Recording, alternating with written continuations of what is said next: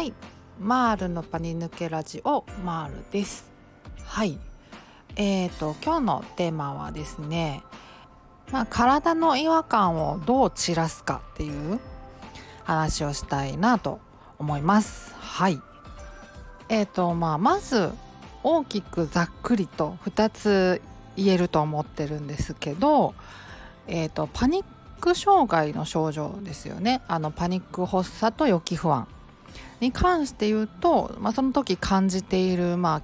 気持ちとかあとま症状いろいろありますよね。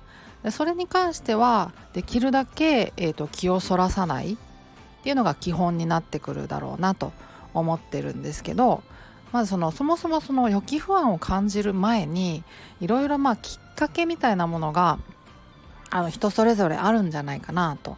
思うんですね。そのちょっとした体調の違和感みたいなもの。なんか胃がなんか痛い気がする。なんか気持ち悪い気がしてきたとか。あのなんか頭がちょっとフラフラしてきたかもみたいな。そういうまああのちょっとした違和感ですよね。体の。がまああのなんかどんどんどんどん気になってきちゃって。それがまあ不安になってきて。でまあ不安を感じているうちにちょっと発作みたいになってきちゃうみたいな。まあその発作に至らないまでももうとにかくずっと気になってしょうがないとかそれが発作につながるんじゃないかなみたいな不安でなんかなかなかね外に出たりとかなんか行動したりするのがまあ怖くなってくるみたいななんかそういうまあ流れがまあいろいろあるだろうと思うんですけどそのまあから不安につながるきっかけのあの、まあ、ちょっとした違和感とか体調不良に関してはですねこれはまああのどんどん散らしていった方がいいと思ってるんですよね気をそらした方がいいと思うんですね。うん、だからまあ、あのパニック発作とか予期不安とかに対する対策とはまあ真逆といえば真逆なのかなと思ってます。はい、まあ具体的に言うと、まあ、パニック障害の症状パニック発作と予期不安に対しては、まあ、気をそらさないで、えーとまあ、いかに受け入れるか向き合うかで対策できるんだっていうような自信をつけていくかっていうことになるのでまああのコツコツとあの苦手なことにまできることからあのチャレンジしていく。でそれで慣れていくっていうような流れになっていくだろうなと思っててでその前段階というかきっかけみたいなものですよね。その体調不良みたいなちょっとした体調不良ですね。本当のなんか本当にしんどいとか寝込んじゃうとかやったらまた別なんですけど本当些細なあの違和感みたいなものがずっと気になっちゃうみたいな。それがまああの予期不安につながっていくみたいなことがまああるのかなと思っててでそれに対してはその、まあ、ずっとそのあの違和感が気になっちゃう気にしちゃうっていうのをどんどんこう散らしていった方がいい。散らしていくあのコツをつかんだ方がいいと思ってますね。はい。でまあそのコツってどうやってつかめるのかっていうともうあの単純にそのまあとにかくこう気になる部分にあの意識がこう全集中しちゃう。っていうそういうまあもうほとんど癖みたいになっちゃってるところがあると思っているので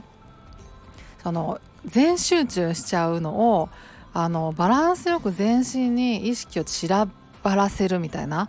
あそういうまあ練習というかそういう感覚を日頃からこう掴んで練習して掴んでおくのがいいんだろうなと思うんですね。でそれに何がうってつけかっていうとやっぱりこう瞑想とかでストレッチとかあとは、まあ、自律訓練法もそうだと思いますね。あの体のこう、まあ、特に末端とか中心部分とかそういうところにこう意識を集中するようなその集中するというよりはその感覚をちゃんと感じるみたいなあのそういうまああの過程があるので結構その意識を散らす練習にはうってつけだろうなと思ってますね。はいあとやっぱりヨガがね良さそうですよね。もう私自身はヨガは本当になんか長続きしなくてあのすごいあれなんですけどもう長続きすればもう最高ですよね多分ね。そうヨガはもう本当になんか全身の末端のまですごいあの意識を集中するじゃないですか。その感覚がねあのゆっくり動くから感覚も感じやすいっていうのもあるだろうしいやヨガは結構最強なんじゃないかなとは思うんですけど、はい。まあ、あの私はあんまり続かなかったんですけどね、はい、私はだからやってたのはやっぱり瞑想と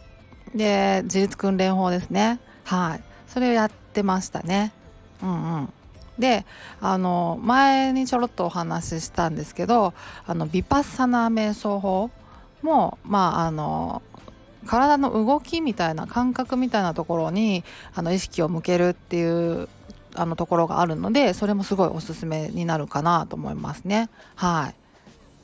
とにかくですね、まあ、もう単純に例えばその足の裏の感覚歩いてる時って足ね地面についたり離れたりとかするじゃないですか。でその感覚に足の裏の感覚にひたすらフォーカスする集中するっていうのを一回やってみてほしいなと思うんですけど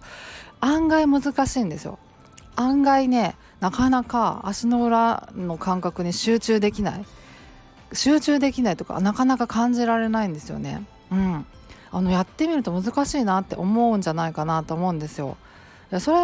ってだからもうもう根本的にあの末端とか、まあ、体の各部の感覚を感じるっていうことに慣れてないとかもう忘れちゃってるとかそういうことなんだろうなと思うんですけどあのね案外難しいんですよ。だからあのいっぺんやってみてほしいなと思うんですね。その歩く時にお散歩とかする時に足の裏に全集中するっていうのを。